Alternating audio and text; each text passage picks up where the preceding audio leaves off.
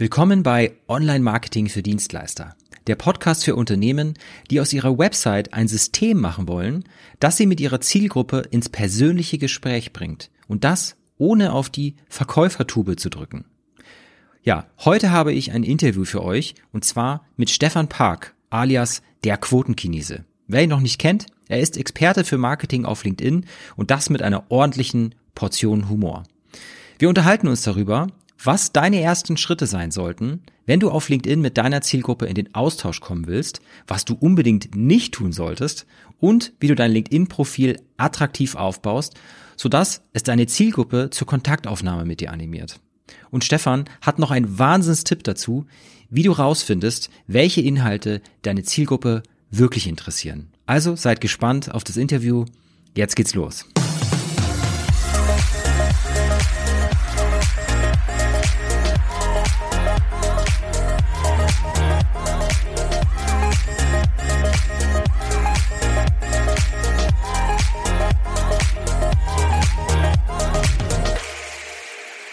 Gut, ja, wunderbar. Stefan, dann vielen Dank, dass du äh, mich heute in meinem Podcast gesuchst und mir ein Interview gibst.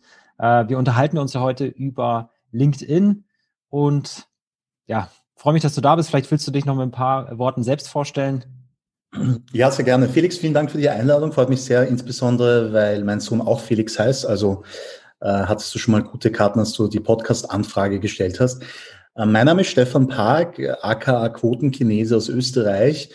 Ähm, ich bin Copywriter und äh, Copywriter, die Definition von Copywriting ist Verkauf in schriftlicher Form. Ja. In Wirklichkeit sind aber meine Eltern aus Korea. Also warum nenne ich mich Quotenchinese? Aus dem Grund, weil Quotenchinese fetziger klingt als Quotenkoreaner. Ja. Genau, und ich bin ziemlich aktiv auf LinkedIn und generiere über LinkedIn ausschließlich auch meine Kunden. Also LinkedIn ist mein einziger Vertriebs- und Marketingkanal. Das funktioniert sehr gut bisher. Ja. Ich bin sehr glücklich darüber, ja, dass es so unter Anführungszeichen explodiert ist. Ich muss auch zugeben, dass Corona sicher auch ein, ähm, ein Faktor war, ja, weil viele meiner Kunden haben vor Corona im persönlichen Gespräch auf Messen oder Konferenzen immer sehr gut verkauft.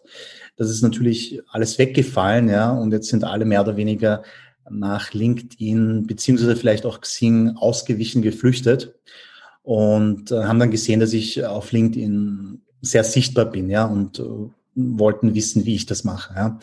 Das war, das war jetzt die letzten sechs Monate so und seit sechs Monaten äh, poste ich eigentlich wirklich jeden Tag, mindestens einmal pro Tag, äh, Original-Content zum Thema LinkedIn-Marketing und zum Thema Copywriting.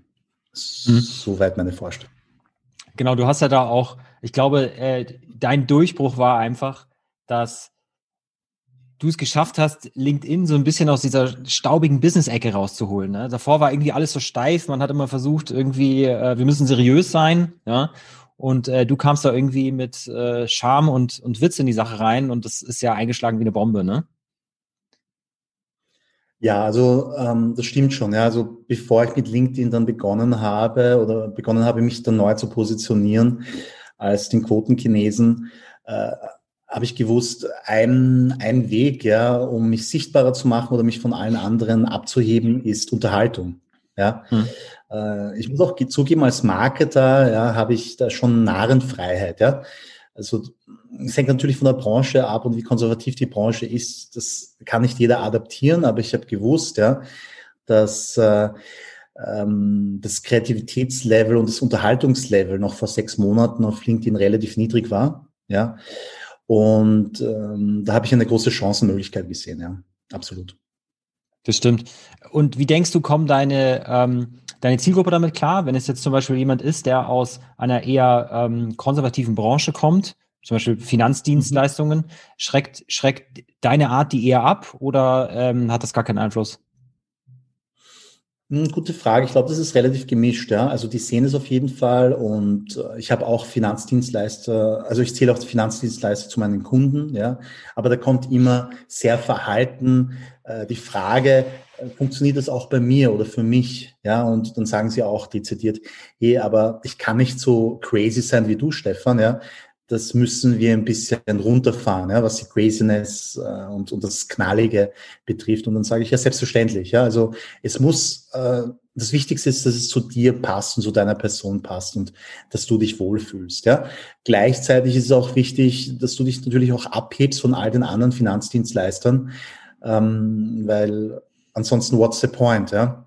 Mhm. Genau. Und äh, ein, ein und, und der, der effektivste Weg, um sich von allen anderen abzuheben, ist deine Persönlichkeit. Ja, also ich habe oft das Gefühl, dass viele Dienstleister nicht nur in der Finanzbranche, sondern generell ja ihre Persönlichkeit viel zu sehr hinterm Berg halten, ja, und die nicht rauslassen und das ist ja eigentlich einer der Hauptverkaufsargumente, warum überhaupt Menschen mit jemandem zusammenarbeiten wollen. Ja, einerseits die Expertise. Das ist ganz klar, dass die rüberkommen muss, ja, in deinem LinkedIn-Profil und auch in deinem Content. Aber andererseits müssen die Leute dich auch mögen. Ja, es ist mhm. ganz wichtig, dass die Leute das Gefühl haben, hey, mit dieser Person würde ich gerne auf ein Bier gehen, ja, in meine Lieblingskneipe. Ja, wenn dieses Gefühl nicht rüberkommt, dann stehen die Chancen schlecht, dass die auch mit dir zusammenarbeiten wollen. Das stimmt, ja. Ähm, jetzt gibt es ja auch Leute, also generell auf LinkedIn, finde ich, sieht man sehr, sehr viele ähm, Solo-Unternehmer und Unternehmerinnen. Ähm, oder vielleicht ist auch nur in meiner Blase so. Aber was würdest du da jemandem raten, der jetzt mit zwei unterschiedlichen Business eigentlich am Start ist und jetzt mhm. das auf LinkedIn vermarkten möchte? Ja, meine, meine Antwort ist da ganz eindeutig. Konzentriere dich auf eine Sache, auf ein mhm. Business, wo die Chancen gut stehen oder höher stehen, dass es funktionieren könnte. Ja, mhm. du musst, du musst einen Laser, einen Laserfokus haben, ja, auf ein Business und dann kannst, und dann musst du halt Content machen, ja, für ein Business, ja. Ähm, sobald deine Aufmerksamkeit auf zwei verschiedene Businesses ähm, verteilt ist, funktioniert das nicht. Das ist meine tiefe Überzeugung, ja. Ähm, wenn du jemanden hast, ja, der das übernimmt für dich, also operativ, das andere Business, okay, das ist eine andere Geschichte. Aber was das Promoten betrifft und Content erstellen betrifft, ja, ähm, das, das funktioniert nicht, wenn man das auf mehrere Businesses verteilt. Nein. Mhm, ja, das stimmt. Also da gebe ich dir auch recht, ja. Ähm, du kennst das ja bestimmt, dass man solche Nachrichten auf LinkedIn bekommt. Das, gleich irgendwie, da wird mit der, mit der Tür ins Haus gefallen, da wird gleich gepitcht und mhm. ähm, gleich in der Kontaktbestätigung enden diese Nachrichten dann meistens direkt mit, klingt das grundsätzlich interessant für Sie? Ähm, man sieht ja auch jede Menge Posts auf LinkedIn dazu, dass die Leute davon genervt sind. Ja, was würdest du jemandem raten, der ähm, auf diese Art und Weise versucht, ähm, Akquise zu betreiben auf LinkedIn? Er soll sofort damit aufhören. Das, das ist mein Rat. Bündig, ja. Also ähm, die, diese Leute, ja, die diese Kaltakquise-Nachrichten schicken, die sollen sich einmal selbstkritisch fragen, ob sie selbst auf solche Anfragen überhaupt reagieren würden. Ja? Mhm. Und wenn die Antwort Nein ist, dann stellt sich hier die Frage, warum machst du das dann? Ja, äh, ganz einfach. Ja, ähm, ich meine, schau, es gibt nicht alle Kaltakquise-Nachrichten müssen schlecht sein. Ja. Es gibt auch Kaltakquise-Nachrichten, die gut sind, vorausgesetzt. Ja. Man beschäftigt sich mit, jetzt sagen wir, mit dem Opfer unter Anführungszeichen. Ja. Mhm. Also mit der Person. Ja. Ähm, man sieht sich das LinkedIn-Profil genauer an, man sieht sich den Content genauer an, man sieht sich die Website genauer an. Ja. Und wenn man dann etwas sieht, ja, wo wo die eigene Dienstleistung wirklich einen Mehrwert bringen kann, ja, ähm, und das dann anspricht in der Kaltakquise Nachrichten, dann ist es okay, ja, weil dann ist es wirklich relevant. Aber einfach so äh, 0815 Massennachrichten auszusenden, wo es klar ist, dass sie nicht personalisiert sind, das funktioniert nicht. Ja, also für all diejenigen, also hier mein Tipp, ja, wenn du schon kaltakquise Nachrichten schicken möchtest, ja, dann mach das folgendermaßen. Es muss kurz und prägnant sein. Ja, mhm. äh, niemanden interessiert das, wann deine, wann deine Firma gegründet wurde und was ihr alles macht. Es muss kurz und prägnant sein. Ja, ich würde so beginnen. Äh, Servus XY oder Guten Tag XY. Ja, ich mach's kurz. Doppelpunkt. Ja, ich, also der erste Satz ist, ich mach's kurz. Doppelpunkt. Ja, und dann komme ich dann direkt zum Punkt. Also das, was ich vorher gesagt habe. Okay, wo sehe ich einen Mehrwert oder wie kann ich für ein konkretes Problem, das ich sehe, das ich analysiert habe aus meiner Recherche, wie kann ich dieses Problem für dich lösen? Ja, falls es für dich interessant klingt, ja, ähm, kannst du dich gerne melden. Falls nicht, auch okay. Ja, viele, liebe Grüße, Stefan. Genauso würde ich eine Kaltakquise Nachricht, Nachricht senden, wenn überhaupt. Ja. Also dann meinst du, der Schlüssel wäre, wenn man das machen möchte, äh, dass man hochspezifisch ist und quasi eine nicht skalierbare Kommunikation verwendet und sich wirklich auch mit der, mit der Person, die man anschreibt, mit der Firma vorher ganz genau beschäftigt. Absolut, ja. Ich meine, weil dieses Kalterquise Massenblasting, so nenne ich das, mhm. das, ähm, das ist nicht gut für dich selber. Erstens einmal, die Leute haben dich dann abgespeichert als Spammer, ja, mhm. oder als, äh, als lausigen Verkäufer. Und äh, dann hast du eine Chance vertan. Also du wirst nie wieder mit dieser Person Business machen können. Ja, äh, das ist, es ist ja schlecht. Ja, warum? Also du, du, du verbaust dir da wirklich Brücken. Ja, und ähm, würde ich nicht machen, ja, sondern wirklich spezifisch und dann den perfekten Kunden ansprechen, den du wirklich potenziell helfen kannst. Mhm. Dann ist es okay. Ja, aber alles andere ist wirklich eine Zeitverschwendung von dir selbst und noch schlimmer für alle anderen, ja, die deine Nachrichten lesen müssen und löschen werden. Ja, ich hatte da auch mal einen sehr extremen Fall. Da ähm, ich habe zwei, drei Nachrichten mit dem hin und her geschrieben, aber letztendlich nur, um klarzumachen, dass ich keine Interesse an der Dienstleistung äh, habe. Äh, die haben, hat er, der hat dann aber auch nicht locker gelassen. Und ein paar Wochen später äh, hat dann noch irgendein Kollege auch äh, bei mir angerufen und äh, der war noch penetranter am Telefon. Also äh, der, der wollte mir sozusagen einen zweiten Sarg verkaufen. Ich brauche aber nur einen Sarg, ja.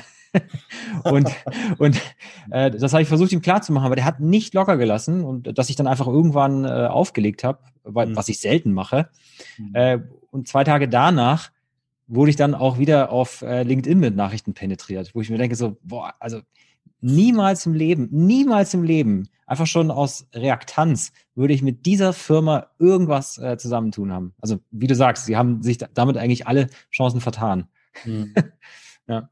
Aber die Frage ist, läuft sowas trotzdem vielleicht? Wenn die das, wenn die das so aktiv betreiben, haben sie trotzdem Erfolg damit? Vielleicht nur nicht bei einer. Es ist ein Zahlenspiel, ja. Wenn du ja. tausend solche Nachrichten schickst, dann sagt vielleicht einer ja, ja, oder vielleicht zehn ja, ja. Mhm. Ähm, so, also so kalkulieren die das, ja. Ähm, aber du musst dir einfach überlegen, einfach der Zeitaufwand, der damit verbunden ist. Ja, weil ja. du, du musst dann auch tracken, okay, welche Leute haben die Nachricht geöffnet, welche Leute haben vielleicht geantwortet, dann musst du auch nachfassen, bla bla bla bla bla. Ja. Ähm, also, äh, also das ist, das ist Gießkannenprinzip, ja, und ja. auch wirklich sehr schlecht. Ja, warum? Also, also würde ich nicht machen und das ist schade um meine Zeit und das macht ja auch überhaupt keinen Spaß. Ja, es macht überhaupt keinen Spaß. Ja, ja mir würde das auch keinen Spaß machen. Ja, also kein Wunder, ja, wenn man sagt, im Sales oder im Vertrieb braucht man eine hohe Frustrationsgrenze, äh, äh, Frustrationsschwelle. Der Grund ist, wenn man sowas macht, ja, dann klar, ja. Aber man muss es nicht so machen. Also Vertrieb im 21. Jahrhundert muss anders aussehen. Mhm. Äh, was würdest du jetzt raten, der ganz neu auf LinkedIn ist und dort mit Marketing starten möchte? Also das allererste, was ich der Person raten würde, ist, sich im Klaren zu sein, ja, was sein Markenkern ist. Ja, also der Markenkern ist die, ist die Grundlage für eine erfolgreiche Positionierung, idealerweise ein Wort. Mein Markenkern ist Copywriting. Ja, mhm. das ist meine Kerndienstleistung. Wenn die Leute an den Quotenchinesen denken, denken sie an Copywriting und umgekehrt. Ja, das ist mein Markenkern. Ähm, aber es muss nicht die Kerndienstleistung sein. Es kann auch ein Motto sein. Es kann auch ein Lebensgefühl sein. Zum Beispiel bei einem Unternehmensberater von mir, ein Kunde von mir, das ist der George, ja, der ist Experte für emotionales Leadership. Ähm, aber sein Markenkern, den wir herausgearbeitet haben, ist einfach machen. Ja, also das ist ein Motto, ja, und, und sein Content, den Content, den wir für ihn erarbeitet haben, entwickelt haben, der zielt darauf ab. Er hat dann immer eine starke Verbindung zu seinem Markenkern, also einfach machen. Ja? Und mein Content hat immer eine starke Verbindung zu Copywriting. Ja? Also der Markenkern zeigt dir, ja, ist quasi der Nordstern, äh, wo deine Personal Brand hin muss, ja, und ist gleichzeitig auch dein Content, ist auch gleichzeitig eine Content-Marketing-Strategie, weil du dann nur unter Anführungszeichen Content machen musst, der einfach eine starke Verbindung zu deinem Markenkern hat. Ja. Ähm, aber die Praxis zeigt, es geht nicht von heute auf morgen. Ja. Manche Leute brauchen dafür eine Woche, manche brauchen dafür einen Monat. Ja, ähm, manche machen sich überhaupt keine Gedanken darüber und wenn wenn das passiert, ja, dann sieht man, dass ihr Content schwammig ist. Ja? Der Content hat keinen Fokus. Ihre Personal Brand hat keinen Fokus. Und die Ursache, der Grund dafür ist, dass sie sich noch nicht über ihren Markenkern im Klaren sind. Mhm. Genau. Ja, also die wissen meistens nicht, die wissen dann meistens nicht, ne, wer ist, wer ist die Zielgruppe, welches Problem hat die Zielgruppe und ähm, welche Lösung bieten sie dieser Zielgruppe an. Und dann wird alles andere schwammig. Ja. Genau, richtig. Ja. Also ähm, also Zielgruppe natürlich ist wichtig, die Zielgruppe zu kennen. Und jetzt möchte ich auch einen ganz konkreten Tipp geben, wie man die Zielgruppe wirklich kennenlernt. Ja, mhm. wir haben das alle schon gehört. Ja, man muss einen Avatar erstellen, bla bla bla.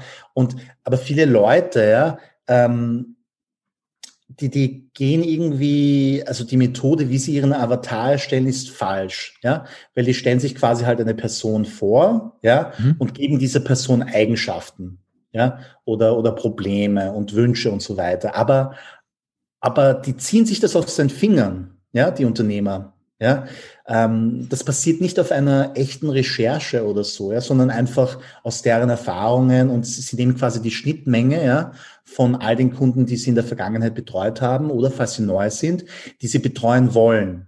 Das mhm. funktioniert aber nicht. Ja, man kann sich nichts aus den Fingern ziehen. Ja, hier ist, hier ist eine Methode, wie das funktioniert. Also, man muss keine Online-Fragebögen erstellen und ausfüllen lassen, das funktioniert nicht, sondern, ja, beispielsweise angenommen, also mein Thema ist Copywriting. Ja, was ich gemacht habe, ist, ja, ich gehe auf YouTube und suche nach YouTube-Videos zum Thema Copywriting, sowohl im englischsprachigen Raum als auch im deutschsprachigen Raum. Schaue ich mir das Video an, ja, und dann lese ich mir alle Kommentare durch. Mhm. Ja, alle Kommentare unter dem Video und dann sehe ich ähm, echte Meinungen ja von meiner Zielgruppe oder von Leuten, die Copywriting interessiert, ja und dann kopiere ich ja die interessantesten Aussagen, die interessantesten Kommentare in ein Word-Dokument. Ja, okay. Das mache ich mit ein paar Videos. Ja, und dann habe ich extrem viel Recherche betrieben. Der nächste Schritt ist, ich gehe auf Amazon und suche nach Bestsellern zum Thema Copywriting. Im Engl englischsprachig als auch deutschsprachig. Ich muss mir aber die Bücher nicht durchlesen, sondern ich lese mir die Rezensionen durch. Ja? Also das sind Leute, die Bücher zum Thema Copywriting gekauft haben und ihre ehrliche Meinung da anonymisiert preisgeben. Was hat ihnen gut gefallen an dem Buch? Was fehlt? Ja? Und diese Aussagen, die wirklich gut sind, die kopiere ich ebenfalls in dieses Word-Dokument. Ja? Und das kann man analog machen für Facebook-Gruppen, für LinkedIn-Gruppen, für Foren etc. Ja? Du musst einfach nur das Internet durchforsten. Das mhm. Besondere an dieser Art von Recherche ist, dass die Menschen ja, weltweit anonymisiert immer ihr Herz ausschütten, ihre ehrliche Meinung preisgeben. Ja? Ähm, okay, gut. Also gehen wir davon aus, du machst es für eine Woche oder so, ja, und du hast ein extrem langes Word-Dokument, mehrere Seiten.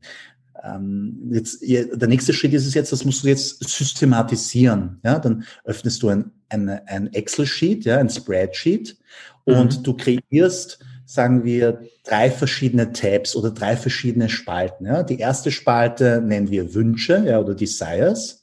Ja, die zweite Spalte nennen wir Frust oder Pain und die dritte Spalte nennen wir überraschende Erkenntnisse ja, oder unexpected insights. Ja, und dann hast du diese zwei Tabs in deinem Browser offen, also das Word-Dokument, ja, das extrem voll ist und das Excel-Sheet, ja, mit den drei Kategorien, ja. Und dann nimmst du dann einfach copy-paste die aus, jede Aussage vom Word-Dokument, ja, und dann überlegst du, passt das in das eine, in die zweite oder in die dritte Kategorie, ja. Kann mhm. durchaus sein, dass ein und dieselbe Aussage in alle drei Kategorien reinpasst, ja. Und das, und so arbeitest du dich durch, durch das gesamte Word-Dokument und dann hast du im dritten Schritt dann das äh, fertige Excel-Sheet, ja, kategorisiert, Frust, Wünsche und überraschende Erkenntnisse von deiner Zielgruppe. Und im allerletzten Schritt ja, gehst du noch einmal jede einzelne, einzelne Aussage pro Spalte durch und markierst die Aussagen in Gelb oder in, in Farbe, die du wirklich spannend findest, die du wirklich gut findest, die dich irgendwie triggern. Ja? Und das ist quasi ja dein Psychogramm deiner Zielgruppe. Ja, das ist eins zu eins da, also das ist deine Content-Strategie, das ist deine Positionierung, ja. Du musst dir keine Gedanken mehr machen, worüber du Content machen musst. Nein, du siehst hier auf schwarz auf weiß, was deine Zielgruppe wirklich beschäftigt, ja. Und, und für mich als Copywriter ist das die Grundlage dafür, um wirklich gute Copy zu schreiben, weil ich schaue mir einfach dieses Excel-Sheet an, ja, und dann schreibe ich Copy, ja, im Idealfall äh, kopiere ich die Aussagen oder schreibe sie ein bisschen um von deiner Zielgruppe, von echten Menschen, die das so geschrieben haben. Ja?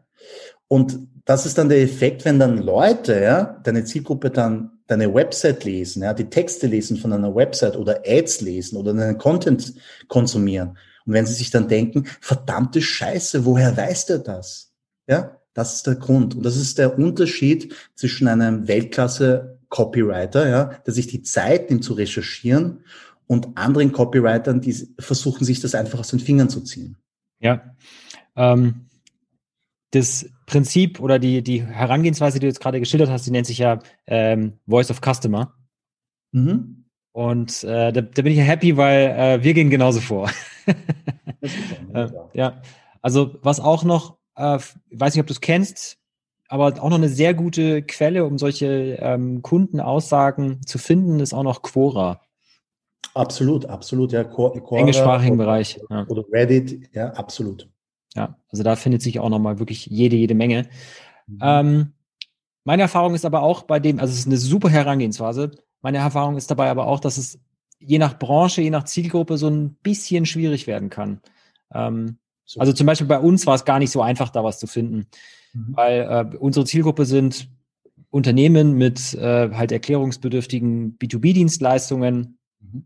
und die, die ähm, sind jetzt nicht so im online unterwegs in irgendwelchen Facebook-Gruppen oder in irgendwelchen Foren oder sowas und tun da irgendwie äh, sich unterhalten über, über die Probleme, die sie mit ihrer Website haben oder sowas. Ne? Da ist halt, äh, muss man sehr, sehr stark dann nochmal rausfiltern oder auch ähm, ja noch relativ viel ähm, kurz gesagt, war nicht ganz so einfach. Und bei mir hat sich äh, da eigentlich gut erwiesen, ähm, Interviews zu machen, ja, mit, mit äh, bestehenden Kunden und mit denen einfach Interviews zu führen, äh, was die denn ähm, irgendwie dazu bewegt hat, mit uns zusammenzuarbeiten, was denen besonders gut gefallen hat, äh, wie das Ergebnis nun für sie aussieht, wie sich irgendwie ihre Situation seit der Zusammenarbeit verändert hat und sowas. Und da, da steckt auch wirklich Gold drin, wenn man solche Aussagen rauskriegt. Genau.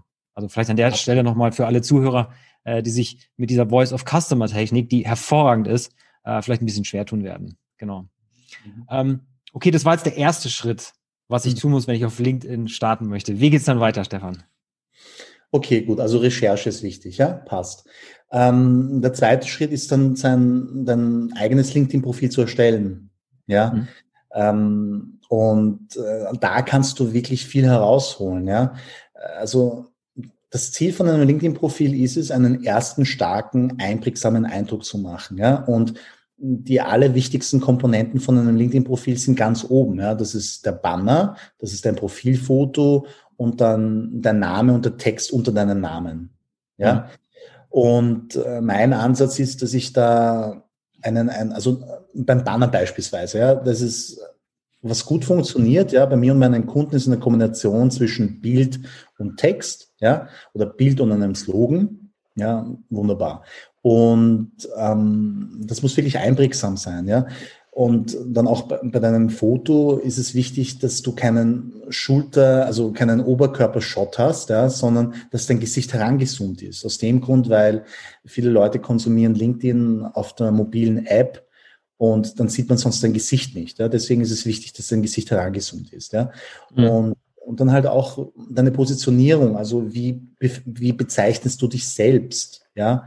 Äh, bist du der Versicherungsberater oder Versicherungsvertreter oder bist du der Absicherer? Ja? Also da gibt es schon Unterschiede. Oder bist du der Werbeartikelhändler oder bist du der Werbegeschenk-Concierge? Ja? Mhm. Also da gibt es schon Möglichkeiten, wie man deine Berufsbezeichnung frischer, interessanter darstellen kann. Ja? Ähm, aber da ist es auch wichtig, dass man irgendwie die Balance findet zwischen Verspieltheit und Seriosität. Man kann es auch übertreiben. Ja? Das gebe ich auch zu. Also da muss ja. man schon aufpassen. Ja? Ich finde, das Schwierigste dabei ist, äh, auch eine Formulierung zu finden, die trotzdem eindeutig ist, also die nicht, nicht falsch interpretiert werden kann. Das ist ganz wichtig, ja, absolut. Ja. Also ähm, es ist wichtig und das versuche ich auch meinen Kunden und, und auch meinen LinkedIn-Followern einzutrichtern, ja. Klarheit ist wichtiger als Cleverness und Kreativität. Ja. ja. Sobald du deine Zielgruppe verwirrst, ja, dann hast du sie verloren. Ja, also Klarheit ist immer am wichtigsten, ja, egal mhm. was du tust. Ja. Mhm. Gut, also der nächste Schritt wäre dann halt das LinkedIn-Profil, ja, also von oben bis unten optimieren, ja, in einer Art und Weise schreiben, die die Leute äh, verstehen, ja, und auch äh, abholt emotional, ja. Mhm. Wie schreibt man Texte besser oder effektiver, indem du kurze Text, indem, indem du kurze Sätze schreibst, indem du aktiv statt passiv schreibst, ja. Also keine verschachtelnden Sätze, ja. Und äh, wir müssen uns äh, von diesen Gedanken ja, verabschieden. Das wurde uns halt an der Uni und in der Schule eingetrichtert, dass komplexe, verschachtelte Sätze niveauvolle Sätze sind. Äh, beim Copywriting oder im Kontext äh, auf LinkedIn, ja, sind lange verschachtelte Sätze, die funktionieren nicht, ja, ja. Weil, weil das Arbeit bedeutet. Ja. Also sobald die Menschen sich anstrengen müssen, um Texte inhaltlich zu entziffern, verlierst du sie. Ja, es darf nicht, sich nicht nach Arbeit anfühlen und der effektivste Weg dafür ist, kurze Sätze zu schreiben. Ja? Oder anders ausgedrückt, schreibe genau so, wie du redest. Mhm. Genau, okay, gehen wir mal davon aus, dein LinkedIn-Profil ist fertig. Okay, super. Und gehen wir mal davon aus, dass du dank deines LinkedIn-Profils einen sehr guten, starken, einprägsamen Eindruck äh, übermittelst.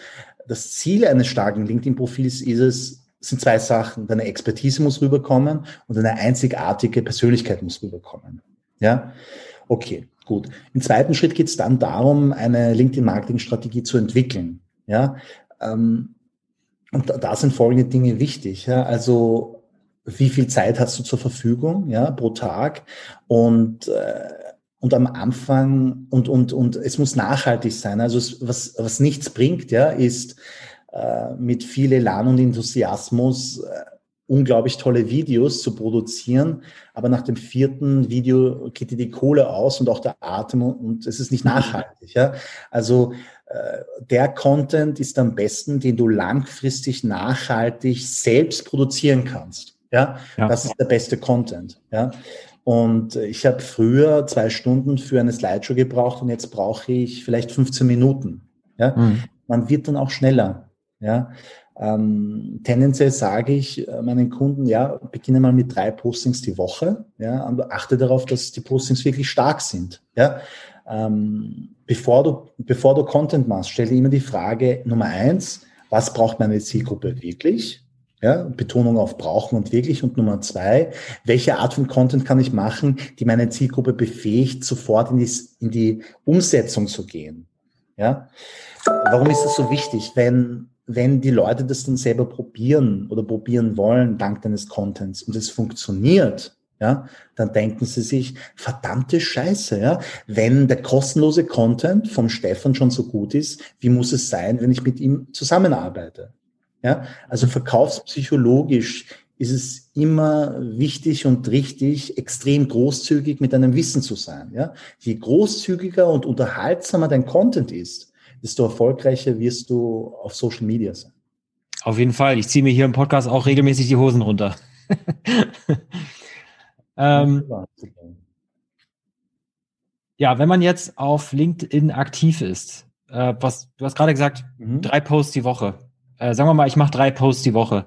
Wie viel Zeit äh, mhm. nimmt es dann ungefähr am Tag in Anspruch? Weil wenn es läuft, habe ich ja auch Kommentare und so, die ich beantworten muss, ne?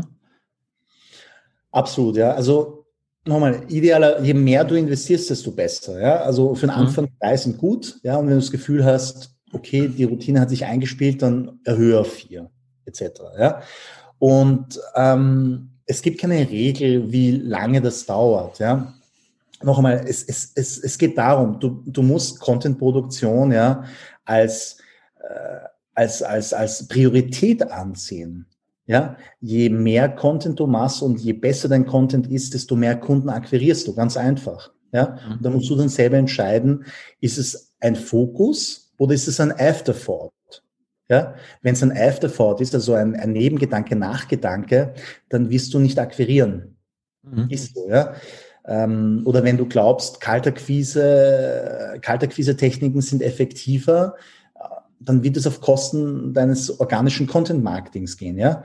Ähm, also ich habe dezidiert den Fokus auf organisches Content-Marketing auf LinkedIn gelegt. Ja. Funktioniert bei mir gut, ja. Aber ich weiß auch, dass es nicht für jeden praktikabel ist, ja. Ähm, also ich, du musst selber entscheiden, wie du deine Zeit einteilst und allokierst.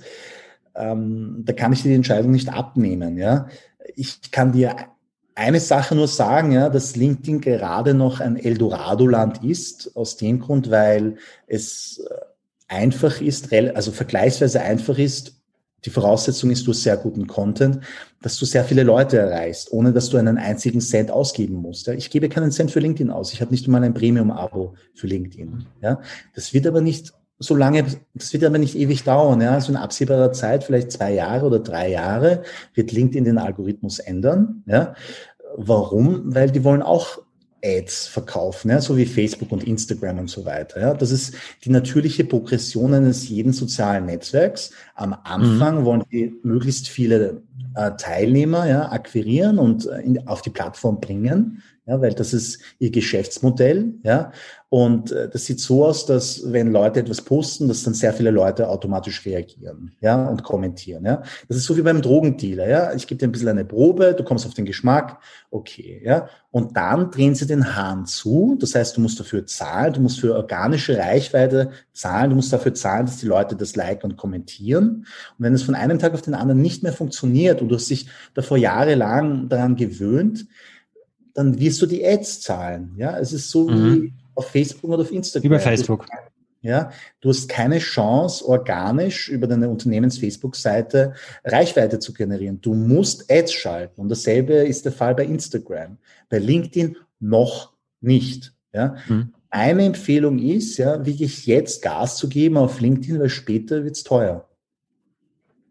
Ja, also du meinst jetzt großes Netzwerk aufbauen, weil es äh, später schwieriger wird, äh, weil um ein Netzwerk aufzubauen, brauchst du Reichweite und jetzt hast du gerade noch diese Reichweite und zwar kostenlos. So ist es, genau. Okay, okay. Ähm, nochmal, ich möchte mal kurz zurückkommen zu dem Zeitanspruch, äh, den so ein LinkedIn-Marketing ähm, braucht. Hast du, also ich kenne das von mir, wenn ich irgendwie mal so einen Post absetze, ich mache das jetzt nicht ganz so regelmäßig, äh, wie ich es mir immer vornehme, aber ich habe dann hin und wieder auch mal einen Post, der irgendwie eine 50 Kommentare hat oder sowas. Und ich bin da immer so neugierig, ich muss dann alle fünf Minuten auf LinkedIn gucken, ob es schon einen neuen Like oder einen neuen Kommentar gibt. Und letztendlich mhm. weiß ich, dass das eigentlich schlecht für mich ist, weil mich das permanent aus der Arbeit rausreißt. Wie gehst du gegen sowas vor? Also die, sagen wir so, die, die ersten Minuten oder die erste Stunden oder die ersten paar Stunden, nachdem du einen Post veröffentlicht hast, sind ganz, ganz wichtig. Ja, insbesondere die ersten Minuten. Ja, mhm. Ähm, das heißt, wenn du etwas postest, die Leute kommentieren, dann schau, dass du sofort äh, auf das Kommentar reagierst und auch antwortest. Ja, um mhm. die Sichtbarkeit zu pushen. Ja. Ah, das pusht, okay. Mhm. Genau, richtig. Das ist wichtig. Also ähm, nimm dir dafür, also Content-Erstellung plus, äh, das nennt man dann Community Management, nimm dir dafür vielleicht eine Stunde Zeit pro Tag. Ja, aber es kommt natürlich darauf an, wie gut dann, wie, wie aktiv und engaged der Netzwerk ist. Ja, mhm. also wenn du erst beginnst, ja, und äh, kaum Follower hast oder Kontakte hast, dann wird das nicht lange dauern. Ja, äh, das ist ganz klar. Ähm, bei mir kann das schon weiß ich, paar Stunden dauern am Tag, aber ich mache das nicht konsequent. Ja? Also äh, ich schaue, dass ich möglichst auf die meisten Kommentare antworte und am nächsten Tag nehme ich mir auch noch Zeit, um auf die Kommentare vom Vortag zu antworten. Ja? Mhm. Aber dann lasse ich den Post liegen ja, und konzentriere mich auf den neuen Post und, beziehungsweise auf das äh, Beantworten der Kommentare des aktuellen Postings. Ja? Aber Community Management ist auf jeden Fall wichtig. Ja? Und es ist auch wichtig, dass du dein dass du den ähm, Tages, ja, den Tag so strukturierst, dass du deine Energie am besten einsetzt. Was meine ich damit? Wenn ich aufstehe, ist das allererste, Content zu machen, ja, weil das mich kreativ am meisten fordert, beziehungsweise Content für meine Kunden zu machen. Ja.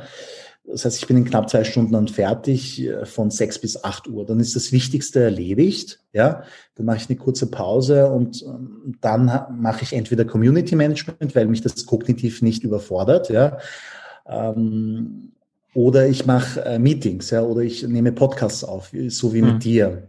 Ja, würde ich Podcasts aufnehmen, ganz am Vormittag, wenn ich ganz frisch bin und meine Kreativität am höchsten ist. Nein, das wäre schade um die Energie. Weißt du, was ich meine? Also du musst deine Arbeit so strukturieren, dass, dass dein Energielevel drauf passt, weil ansonsten geht sehr viel kreative, kreative Energie flöten. Mhm. Was muss denn also ein richtig guter Post auf LinkedIn alles beinhalten? Ähm, drei Dinge sind wichtig. Ja? Die, mhm. die, die allererste, die aller, das allererste ist, du musst die Aufmerksamkeit der, der, der LinkedIn-Follower catchen, ja, einfangen. Ja? Damit beginnt's. Ähm, zum Beispiel bei, bei einem, bei einem Text, ja, bei einem simplen Textposting ist der erste Satz wichtig, ja, macht er neugierig, ja. Bei einem Foto-Textposting ist das Foto wichtig, macht das Foto neugierig, ja, um den Text zu lesen. Bei einer Slideshow ist die Titelslide wichtig, ja, macht die Titelslide Lust, sich die ganze, sich durch die ganze Slideshow durchzuklicken. Bei einem Video ist der erste, sind die ersten paar Sekunden wichtig, ja, vom Video. Also die Aufmerksamkeit einzufangen ist ganz, ganz wichtig. Und da muss man strategisch vorgehen, ja. Du musst dir, muss sich selbst fragen, okay, äh, wie kann ich den Post so erstellen, dass die Aufmerksamkeit eingefangen wird, ja. Warum ist das so wichtig? Ja, weil die Leute die sind nebenbei auf LinkedIn, ja, vielleicht auf der Toilette, ja, und gehen den Feed durch auf, auf, der, auf ihrem Handy, ja. Die schauen nicht ganz genau, was sich dahinter verbirgt, sondern der erste Eindruck ist wichtig, ja. Und wenn der erste Eindruck äh, neugierig macht, wenn es unterhaltsam aussieht, wenn es nicht nach Arbeit aussieht, dann hast du die Leute drinnen. Okay, das ist der erste Schritt, Aufmerksamkeit fangen. Der zweite Schritt ist Aufmerksamkeit aufrechterhalten. Ja, da geht es darum, dass du Mehrwert bringst. Ja, wie kann man Mehrwert bieten, indem du auf unterhaltsame Weise echt spannende Informationen bereitstellst. Ja, so wie in einem Film. Ja, du musst einfach die Aufmerksamkeit aufrechterhalten. Ja, das ja. klassische Tool dafür ist Storytelling. Ja, du erzählst eine Geschichte. Ja, also damit die Leute das besser verstehen. Ja, du bist kein Lexikon. Leute hassen es, Lexikon zu lesen oder Fakten zu lesen. Bullet Points mit Fakten ist nicht spannend. Nein, versuche eine Geschichte zu erzählen, indem du die Fakten, die wichtigsten Fakten in eine Geschichte einbaust. Ja, gut. Und der letzte Schritt ist ein klarer Call to Action. Ja? Also was sollen die Leute tun? Sollen sie kommentieren? Sollen sie es liken oder sollen sie Kontakt mit dir aufnehmen? Ja, äh, das ist auch wichtig. Darauf vergessen auch sehr viele Leute. Ja, also ähm, noch einmal zusammengefasst: Drei Dinge sind wichtig, um ein, ein Posting zu erstellen, das erfolgreich ist auf LinkedIn oder auf ergo auf jeder anderen so, sozialen Plattform. Aufmerksamkeit fangen, Aufmerksamkeit aufrechterhalten und Call to Action. Und Call to und Action, jetzt, ja. Genau. Jetzt wissen, jetzt weißt du das und jetzt wissen das auch deine Zuhörer. Aber es liegt natürlich an der Umsetzung. Man muss das probieren, ja, und man muss damit experimentieren. Ja, also äh, da ist so ein ganz großer Gap zwischen Wissen und Umsetzen. Also, mhm. ja, also äh, ich bin mir sicher, dass ich, ich hoffe, dass viele deiner Zuhörer das probieren, ja, aber es wird mit hoher Wahrscheinlichkeit nicht beim ersten Anlauf und auch nicht bei den ersten fünf Anlaufen sofort funktionieren. Ja. Ja. ja. Also was ich auch gemerkt habe, ist, äh, dass Posts ganz gut funktionieren, wenn man bewusst ein bisschen polarisiert. Ja, klar, sicher, ja. Also, ähm, also man muss dann natürlich auch die, das ist auch ein schmaler Grad, ja, provozieren und polarisieren als Selbstzweck, ja. Davon halte ich nicht viel, ja, und äh, das durchschauen die Leute auch sehr schnell, ja. Ähm, also man, es ist ein schmaler Grad. Also klar, es eine Aussage auf, äh, draufzuhauen oder zu kommunizieren, äh, die, die Neugierde hervorruft, das ist ganz, ganz wichtig. Ja, und es darf auch polarisieren, klar, und provozieren. Gar keine Frage. Aber du musst dann in deinem Content danach dann auch irgendwie liefern oder die Auflösung bieten. Ja, wenn die mhm. Leute das Gefühl bekommen, das war einfach nur ein Trick, ja, oder äh, oder so, dann fühlen sich die Leute manipuliert. Das ist dann auch nicht gut, ja. Ja, klar, das ist ein schmaler Grad. Aber wenn man den trifft, äh, habe ich gemerkt, dass das eigentlich also wirklich zu sehr viel Interaktion führen kann. Ne? Und da, da halt, ich glaube, der Trick dahinter ist einfach, äh, man geht mit einer starken Meinung in den Post rein und Leute lesen es und die haben ihre eigene Meinung dazu. Mhm. Oder sie haben die gleiche Meinung wie, wie, wie du und je nachdem, es wird halt dann einfach in den Kommentaren äh, geäußert und auch äh, wild diskutiert und es schalten sich dann sogar noch dritte Leute mit ein und so weiter und so fort. Also da habe ich gemerkt, dass das ähm, richtig Reichweite bringen kann. Ja. Also jetzt, ich glaube, da, steht, da ähm, stimmen wir überein, es muss jetzt nicht unbedingt Bildzeitungsniveau sein. Genau. genau. Genau. Ähm, ja, gibt es denn Kennzahlen, mit denen du den Erfolg von so einem Post oder generell von deinem Content Marketing auf LinkedIn misst?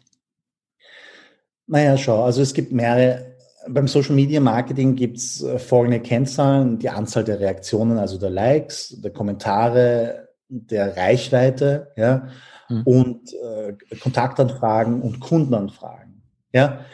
Ähm, das, die, einzige, die einzige Kennzahl, die eine Rolle spielt, sind die Zahl der Kundenanfragen. Ja, aber die Kundenanfragen ist das Resultat aus all den anderen Kennzahlen. Ja, je mehr Likes und Kommentare und je größer deine Reichweite ist, ja, von einem Posting, desto höher ist die Wahrscheinlichkeit, dass du auch mehr Kundenanfragen erhältst. Mhm. So ist die Logik, ja. Ähm, und das Schöne an Social Media ist, es ist so brutal ehrlich. Du bekommst sofort Feedback, ja. Also wenn du etwas postest und innerhalb von zwei Stunden reagiert niemand, dann, dann war der Posting schlecht, war der, war, war der Beitrag schlecht, ja, oder es interessiert niemanden. Mhm. Ja, das ist die Antwort. Und, und das bedeutet dann für dich äh, als, als, als Unternehmer, dann musst du was anderes machen, ja, musst du was anderes probieren, dann hat es nicht, hat's nicht funktioniert.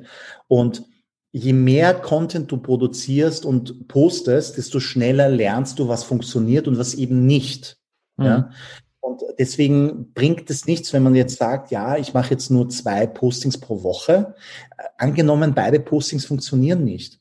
Bedeutet das de facto, dass zwei Wochen niemand was von dir hört und sieht, weil, weil, weil dein Content unsichtbar ist.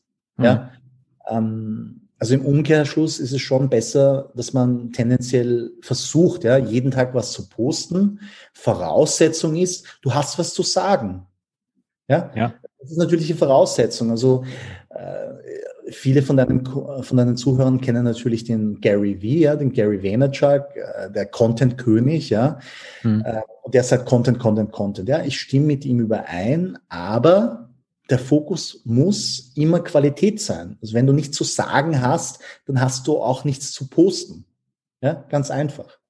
Hm. Ich sehe aber auch, dass manchmal ähm, also dass, dass sich diese Qualität auch durchaus in der Messung dieser Kennzahlen äh, widerspiegeln kann. Also jedes Mal, wenn ich eine neue Podcast-Folge veröffentlicht habe, mache ich da irgendwie auch so ein zehnsekündiges kurzes Video draus. Das poste ich auf LinkedIn. Ähm, mit äh, trigger das auch mit einem kurzen Text noch an und ja, na naturgemäß hat das nicht besonders viele Reaktionen. Da kommen eigentlich nie Kommentare, da sind dann vielleicht mal fünf Likes drunter oder sowas. Könnte man jetzt abstempeln als, als ähm, Content, den ich mir sparen kann. Allerdings, und da sehe ich wieder, dass es doch nicht so schlecht ist, mich haben jetzt einfach schon auch eine Handvoll Leute, ähm, also die ich noch nie irgendwo gesehen habe auf LinkedIn, einfach eine, eine Kontaktanfrage geschickt und mir einfach geschrieben so, hey, äh, ich habe irgendwie deinen Post gesehen mit deinem Podcast, hab mal reingehört, äh, finde deinen Inhalt super. Ja. Also geringe Quantität, aber hohe Qualität. Geht dann auch. Ja. Absolut. Mhm. Genau. Ähm, ja, Stefan, meine letzte Frage an dich. Gibt es Tools, die du für LinkedIn verwendest oder empfiehlst? Das einzige Tool, das ich verwende, ist canva.com, also dieses mhm. Online-Grafikprogramm, um meine Slideshows zu erstellen oder Bilder zu erstellen etc. Das ist das einzige Tool, das ich verwende. Ich verwende die Pro-Version, die kostet 12 Euro im Monat. Und dann hast du mehrere ähm, Features dabei. Das Killer-Feature ist allerdings die Fotobibliothek. Ja? Mhm. Das heißt, ähm, du kannst dann einfach die Fotos verwenden, ja, und diese in deinem eigenen LinkedIn-Account dann posten auch. Ja? Das ist vom Workflow her hat mir das extrem viel Zeit und Geld gespart. Ganz ehrlich, ich würde für Kamera auch 500 Euro im Monat zahlen, ja, weil ich es wirklich oh. mhm. nutze. Aber es kostet nur 12 Euro im Monat, also die Pro-Version. Ähm, aber du kannst es auch kostenlos testen, ja, das ist auch möglich. Ähm, also Canva ist das einzige Tool, das ich verwende. Ansonsten verwende ich kein einziges Tool jetzt in Bezug auf LinkedIn. Ich verwende kein Social Media Automatisierungstool oder so ähm, oder Planungstool. Der Grund ist, dass ich ich plane Content nicht voraus bei mir. Ja, also ich stehe auf, ich weiß nicht, wo, was ich poste, aber ich weiß, ich habe die Gewissheit, es, äh, es wird mir schon eine coole Idee kommen. Ja? Deswegen macht äh, Vorplanen bei mir keinen Sinn. Äh, aber ich habe nichts dagegen. Ja? Es macht, Vorplanen ist ein, eine gute Möglichkeit, um effizienter Content zu erstellen. Ja? Ähm, das macht aber nur Sinn, ja, Leute, wenn du weißt, welche Art von Content funktioniert. Ja? Mhm. Wenn in der Vergangenheit bisher, bis jetzt dein Content nicht funktioniert hat, also keine Reaktionen hervorgerufen hat, warum solltest du dann Content vorproduzieren? Das ist Zeitverschwendung. Ja? Also der erstmögliche Zeitpunkt, um Content zu batchen, also das heißt, die Contentproduktion halt ähm, effizient in einem, in ein paar Stunden vorzuproduzieren oder durchzumachen für mehrere Wochen im Voraus, ist wenn du weißt, was funktioniert. Ansonsten ja. schade um deine Zeit, ja. Ja, ich mag das auch lieber on demand, weil also ich habe das einmal gemacht, dass ich irgendwie mal sechs Podcast-Folgen im Voraus produziert habe. Mhm. Ähm, das ist schon ein ganz schöner Overkill, wenn du irgendwie sechs Podcast-Folgen hintereinander produzierst. Da, also dann steht das irgendwann bis zum Hals und ich habe auch das Gefühl, dann sinkt so ein bisschen die Motivation und damit nimmt dann irgendwie wahrscheinlich auch die, die Qualität des Contents ab. Ähm, und dann, also damals habe ich noch im Zwei-Wochen-Rhythmus veröffentlicht. Das heißt, ich habe dann zwölf Wochen lang gar nichts gemacht. Und dann habe ich wieder angefangen mit Podcast. Und dann war ich ein bisschen raus aus der ganzen Geschichte. Ne? Ja. Also, das war, war jetzt für mich persönlich jetzt irgendwie nicht so der Vorteil, das irgendwie so ähm, vorzuplanen. Ich mache das auch immer on demand. Das ist, das ist die Folge, die nächsten Mittwoch rausgeht. Und äh, was die Folge darauf ist, das weiß ich heute auch noch nicht. ja. Ähm, ich meine, vorzuproduzieren macht schon Sinn, weil angenommen, du wirst krank oder es kommt irgendwas dazwischen, ja, dann hast du einen Puffer, ja, damit du keine damit äh, keine, keine Lücke entsteht ja, in deinem äh, Veröffentlichungsplan.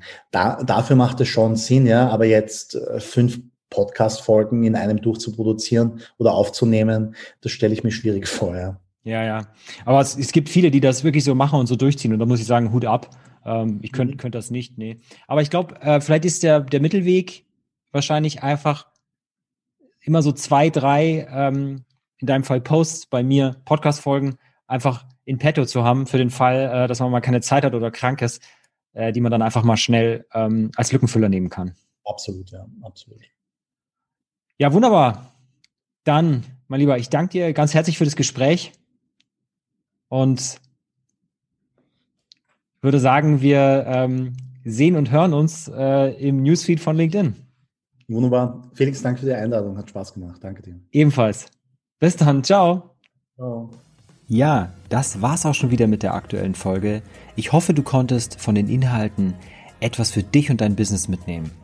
Wenn du ein iPhone hast, dann öffne doch einfach mal die Podcast-App und lass für meine Show mal so richtig die Sternchen regnen. Ich danke dir fürs Zuhören und freue mich aufs nächste Mal. Over and out, Felix.